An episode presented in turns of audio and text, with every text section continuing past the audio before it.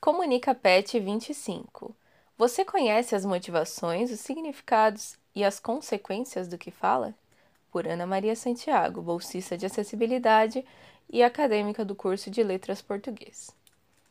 Com certeza você já usou ou ouviu alguém usando alguns termos tais como cego ou surdo como metáforas para burrice, alienação ou até falta de caráter. Exemplos sobre esse tipo de uso não faltam nos diferentes contextos sociais. A internet está cheia deles, seja nos sites de notícias ou nas diversas redes sociais. Entretanto, você já se questionou por que isso acontece? Essas metáforas são tão naturalizadas que parecem algo já dado, simplesmente parte da língua. Mas não podemos deixar que isso nos impeça de pensar sobre isso e mudar de atitude. Além disso, quando essas metáforas são usadas, algumas pessoas tendem a pensar que estão sendo inteligentes ou sofisticadas, mas na verdade estão sendo capacitistas. Contudo, o que isso significa? Então, vamos entender um pouco mais o porquê você deveria parar de usar esse tipo de metáforas.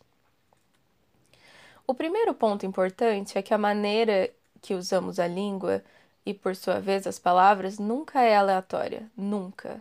Por si só, o fato de se referir a uma condição, uma deficiência, o modo como muitos de nós estamos no mundo para ofender alguém já é um problema. Deficiência não pode ser sinônimo de ofensa.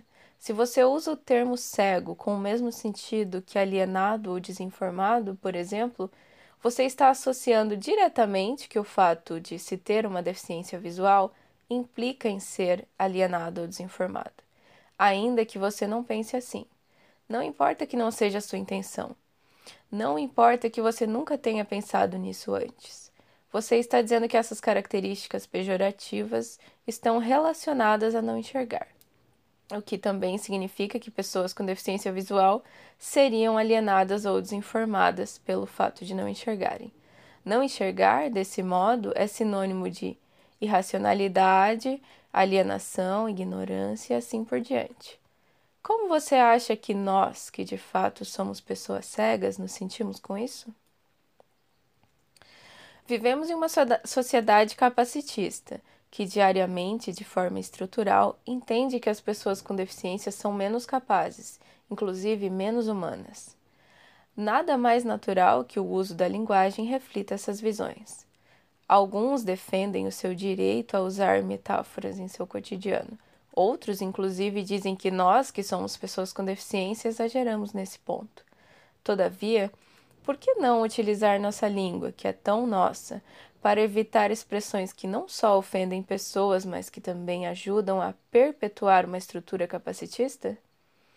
Por que insistir nessas metáforas ofensivas? A língua é feita por nós e é dinâmica. A constituímos a partir do que pensamos e do que acreditamos. Então, por que continuar dizendo que acreditamos que pessoas com deficiência são problemáticas ou que carregam características ruins? Falo aqui da cegueira, pois sou uma pessoa cega e isso me atinge de forma direta, mas é igualmente comum utilizar outras deficiências para ofender e ridicularizar. Repito, isso não é aceitável de jeito algum. Não se justifica. Não existe cegueira intelectual ou surdez seletiva. Essas expressões são apenas reflexo do capacitismo que está arraigado em tudo, em nossa estrutura social, nas instituições e no comportamento. A língua é um instrumento político e pode ser utilizada para dominação e poder. Por isso, cabe a nós desconstruí-la para que não seja mais uma forma de opressão. Pense nisso. Ao disseminar metáforas capacitistas, mesmo sem pensar nelas, você contribui para que pessoas com deficiência sejam discriminadas e postas à margem da sociedade.